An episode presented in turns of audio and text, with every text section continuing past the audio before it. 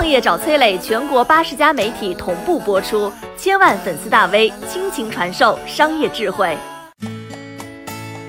为什么中国人能成为外国的酋长？来看看在世界上对于中国人有着怎样的看法。尼日利亚的一位酋长向福州援助了一万只口罩，这算是一条感人的新闻。但如果要告诉你啊，这个酋长他竟然是个中国人，你肯定会大吃一惊。在咱们的印象里呢，这个酋长是头戴鸟翎，手握权杖，有着自己的领地还有子民，是非洲当地部落的首领。怎么这个中国人也能成为备受非洲人民爱戴的酋长呢？其实啊，酋长的称呼现在更像是一个荣誉称号。这次向福州援助口罩的中国酋长名叫郑岳峰。颠簸流离，远走他乡，靠淘金开矿，在尼日利亚站稳了脚跟，也被授予了酋长的荣誉称号。但这个郑岳峰啊，并不是第一个被册封为酋长的中国人。开启中国人当非洲酋长先河的是一个叫做胡介国的华裔商人。这个胡介国的在尼日利亚打拼了三十多年，被称为中非关系当中的熊猫。他在尼日利亚可以随时面见总统啊。国家为他配备了一百多人的武装队伍，是一位不折不扣的传奇华商。一九四八年，胡介国出生在上海。出生后不久啊，父亲南下香港经商，此后呢，家人就基本没和父亲见过面。学习成绩非常优秀的胡介国，高中就读于上海的百年名校晋源中学。工农兵大学毕业之后啊，进入了上海南海中学教书，成为了一名英语老师。本以为呢，这一生就教教书、上上课，波澜不惊的度过吧。没想到。命运竟发生了一百八十度大转折。一九七五年，胡介国突然收到了一封国外寄来的信。这封信啊，是许久未联系的父亲写的。从信件中，胡介国了解到，父亲到了香港，纺织品的生意是越做越大。为了靠近原材料产地，节约人力成本，他索性把工厂开到了尼日利亚。现在工厂的业务是蒸蒸日上。父亲希望胡介国来到尼日利亚继承家族的生意。从中国的上海万里迢迢赶赴非洲。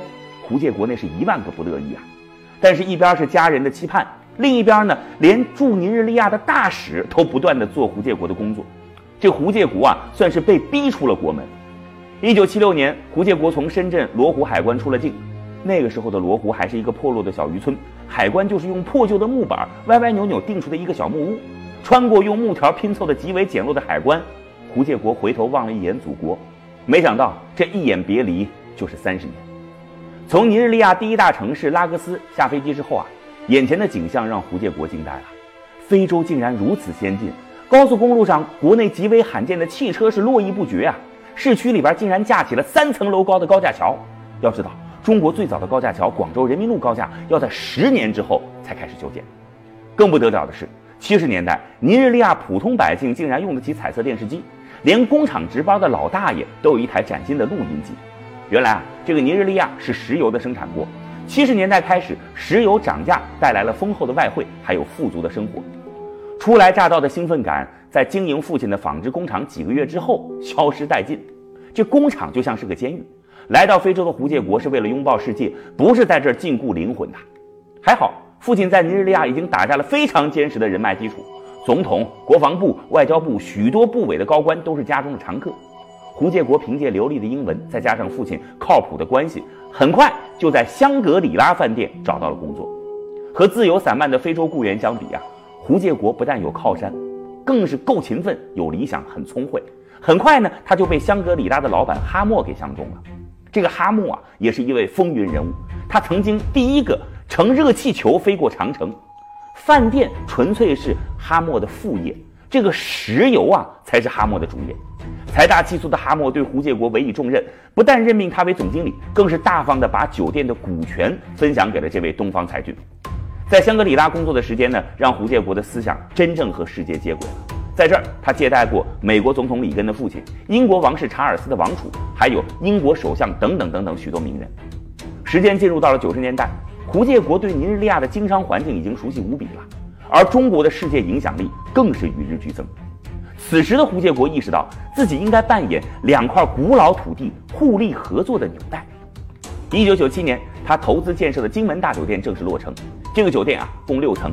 为了让装饰更考究，胡介国从万里之外的祖国大陆招募建筑公司，精选装修材料。建成后的酒店有着浓郁的东方气息。胡建国还找来中国高级厨师，精心烹调美味佳肴。落成后的金门大酒店高朋满座，尼日利亚的外交部长、文化部长，甚至国家总统都慕名而来。这里更成了中国和尼日利亚文化、经贸、科技交流的落脚点。集餐饮、旅游、建筑、装潢、机械、国际贸易于一体的金门集团，也在这觥筹交错当中羽翼渐丰。一九九九年，金门集团出资三千万人民币，在尼日利亚的贫民区建设了四所学校。胡建国也被当地人称为“中国大善人”。在民间强力的支持下，二零零一年，胡建国被正式任命为地区酋长，整个非洲历史上首位华人酋长就此诞生了。身为酋长的胡建国拥有一支百人武装卫队，人员由他亲自挑选，开销由政府承担。二零零一年十一月的一天，胡建国突然接到求救电话，三名中国外交官被歹徒绑架了。他立刻带领卫队狂追绑匪，一路上劫匪不断的开枪，胡建国毫不畏惧，身穿防弹衣，驾着冲锋车冲在最前面。绑匪见此阵势，领教了中国人实在不好惹啊，放下了三位外交官，落荒而逃。二零零七年一月。五名中国工人被当地的恐怖分子劫持，胡建国利用人脉协助大使馆打探消息，积极从中斡旋，不懈努力，十三天之后人质被释放。如今啊，在尼日利亚的华人只要遇到了大麻烦，首先会想到的就是找中国酋长胡建国帮忙。一位上海教师阴差阳错地成为了万里之外的非洲酋长，这看似传奇的人生经历，实际上折射了时代的变迁。中国人这三个字儿，在越来越多的土地上，已经被解读为实力、信任、友善和担当。